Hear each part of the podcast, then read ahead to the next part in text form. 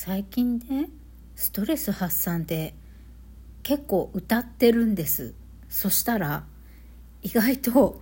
いいストレス発散になってちょっと元気になるんですよ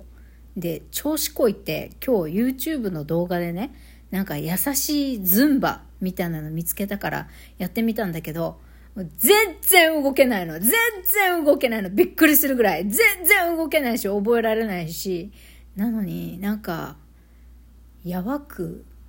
筋肉痛してる感じしてるんだけど。鈍すぎない？体。あなたはどう？エロ玉ラジオ。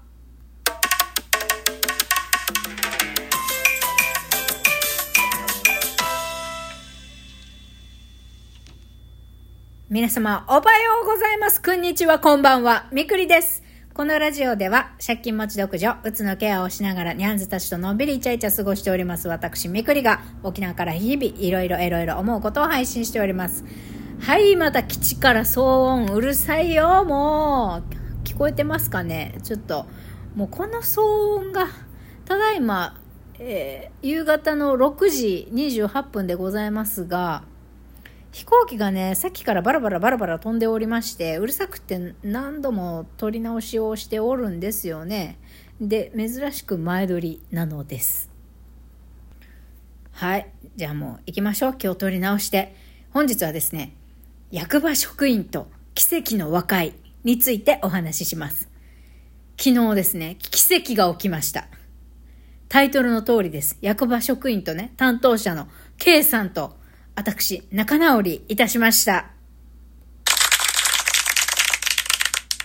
仲直りというか、12月7日に私いくつか質問したんですよね。保護費について。この保護費、じゃ収入充当されるのはいくらで、なんで医療費10割負担と4回に分けて保護費から直接引くの？2種類に分かれてるの？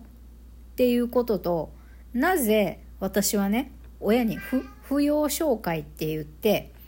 家族にこの生活保護受給者のあなたの家族に対して経済的な援助ができますか？っていうのを聞く扶養紹介っていうやつがあるんですけどそれをね私の両親にはやってくださいってお願いしてるのにやらないんですよ。でそれは何で？っていうのを聞いておりました。それについての回答を今日もらったんですね。夕方前ぐらいに。あ、昨日か。昨日、夕方前ぐらいに電話でもらったんですよ。で、まあ一応詳しくね、聞きました。で、あの、とにもかくにも、県庁からも、え翡翠美久さんのこの生活保護4回に分けて保護費を削ることについて、え本人も生活苦しいと言ってるしもう少し配慮してあげてもいいんじゃないかっていう県庁から電話が来てましたけど、うちの保護課長から、いえ、対応は変えませんと返事はさせていただきました。ということで終わってます。えー、な、何を言っても何しても対応は絶対変えません。ですが、その内容を説明します。つって、まあ、絶対変えませんって言い方はしない、してないけど、要は、県庁からも電話来たんですね。で、な、えっ、と、対応は変えませんと答えたんですね。で、あなたはな、何の要件で電話してきたの？って聞いてね、私。まあ、こんな言い方じゃないけど、変えないけど、その内容について前に、翡翠さんからご質問があったことについての回答で電話しましたというふうに来ました。で、保護費が、いつのいくら分からああなってこうなって、じゃあこの分は医療費としましょう。この分は直接引きましょうっていう説明はね、聞きました。私は、まあ一応納得いきました。ああ、そういうことねって、それはそういう決まりなんですかって言って、まあ決まりというよりも、このお金の出所がどこかによってどこから差し引くかっていうのが変わってるので、こここういう理由で、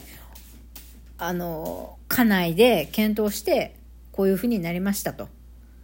いう説明で分かった。もうあの県庁からも一応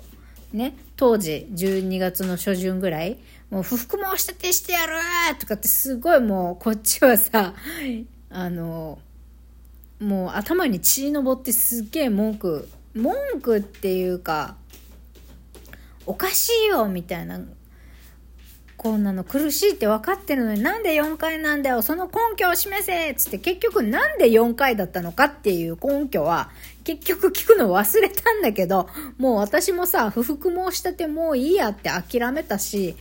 来月まで我慢すれば3月からはね満額もらえるからあとあと1ヶ月まあ、あと約2ヶ月か、あと約2ヶ月の辛抱だからもういいやって諦めて我慢することにしますって言って、あ、そうなんですかみたいな。でも、もしかしたら今後ね、最近実はこの、やっぱり保護費を削られてるっていうのが大打撃で精神的にダメージを食らってると。もうこの間なんか、バスの中に乗っててパニックを起こしてもう涙が止まらなくってもうおそらく通バスで通院するのも厳しいんじゃないかと思う。主治医にも相談しようと思ってる。で引っ越し生活が苦しいから早く引っ越しすることばかりに気を気がいってたんだけどもうそれも諦めたと。とにもかくにも病状が悪くなってしまってもう今何にもできない状態でとっても困ってる。だから引っ越しよりも転院を先にしてそれから障害年金、まあ、障害年金を申請するタイミングは主治医次の新しい主治医と話してから決めるけど転院と障害年金の申請の方を先に進めることにしました。で生活はね、まあ、2月までは保護費が引かれる。で3月からはあ満額もらえるにしてもどっちにしても生活は苦しいからんだけど万が一私が食べるものがなかった時もう言ったよ。クリスマスとかなくって小麦粉をこねて食べてたって。もう数百円しかなくってっていう話をして病状も悪くってまた肌荒れもしてきてって。やっぱりだいこっちとしては保護費削られるのがすごいダメージ食らうんだよみたいな。そダメージ食らうんだよだからすっごい今体調悪いって言って、まあそこには、ああ、そう、まあ、ごめんなさいとは言わんかったけど、向こうも、ああ、そうなんですかって、体調崩されてるんですねっていう感じだったんだけど、今日めっちゃ泣くじゃん、猫。はい。えっと、何の話だっけ？そうそう。で、うん、引っ越しを先延ばしにして、転を先にすることにしましたと。で、この間ね、12月、もう急いで、もう同じ町でもいいから、とにかく早く引っ越ししようと思って焦ってたけど、結局私は意外と費用がかかるっていう、結局自分自身も数万円持っていないと、ゴミの処分費用とかそういうのも出てくるから、結局すぐには引っ越しできないっていうことが分かって役場もいろいろ手配してくれたのにキャンセルすることになったんです。あの時ごめんなさい。いろいろ手配していただいたのにって謝ったんですね。担当の K さんに。そしたら「ああそういうご事情があったんですか。いえいえ。それは大変でしたね」って。じゃあまたあの翡翠さんのねあの体調もそうですけどあの準備が整った時にまたあのご相談くださいって言ってなんか分からんけどちょっと解決ちょっと解決っていうかちょいちょいと和解した。でねあとあそっか扶養紹介か。そうそう扶養紹介。えー、うちの親に経済的に支援できるかどうかっていう文章。親には送ってって私からお願いをしているにもかかわらずやらない理由がえー、翡翠さんのご家族この文章を送ることで翡翠さんとご家族の仲があのさらに悪くなってしまうんではないかという懸念があって送ってないんですっていう回答ばっかりだったんですよ。で私はそれが消せなくてなんか扶養紹介って別に私たち家族を仲良くさせるためのものではなく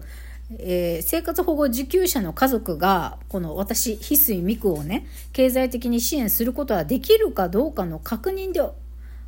確認をする目的のはずなのに仲が悪くなりそうだから送らないってなんだっていうのでずっと消せないなって思ってたんです。本当の理由って何なんですかって聞いたんですよ。そしたらもう私の親もねもう70、80であの現役バリバリで働いている世代もない方たちって言ったらもう年金暮らしだしね余裕で。年金暮らしの方々にこうお金をいくらあの娘とはいえお金の支援をしてくださいっていうのは難しいよねってそれはまたあの家内で部署内でそういう判断になったので送らないということになったんですって言って、じゃあ最初からそう言ってよ、K さんみたいな。なんか、なんか変にオブラートに包んでるみたいで、なんか怪しいってずっと思ってたんですよ、私って。そうならそうと。最初からそう言ってくださったらよかったのにってね。だから、私みたいに家族とも疎遠で友達もいないような、人間ってやっぱり行政の行政もしくは行政との担当者との信頼関係が大事なんですよもうここでこここの人たち信用できないって思っちゃったらもうそんなぐらいだったら死んだ死んじゃえってなっちゃうんですよ。自分もメンタル病んでるしって。だから変に嘘つくのとかまあ嘘ついてるつもりじゃないかもしれないけど変に隠したりとかなんかそういうのやめてください。ちゃんと言うべきことは言ってくださいって言ってであの担当者の K さんもいえいえ嘘ついてるとかじゃないんですけどあ分かりました。今後はあのちゃんと伝えるべきことは伝えます。こちらもこちらで別に嘘ついたところで利益があるわけでもないし翡翠さんだけを特別扱いしてるわけではないのであのこれからもよろしくお願いしますっていうことで終えました。こんな奇跡があるんですね。ということで後半に続きます。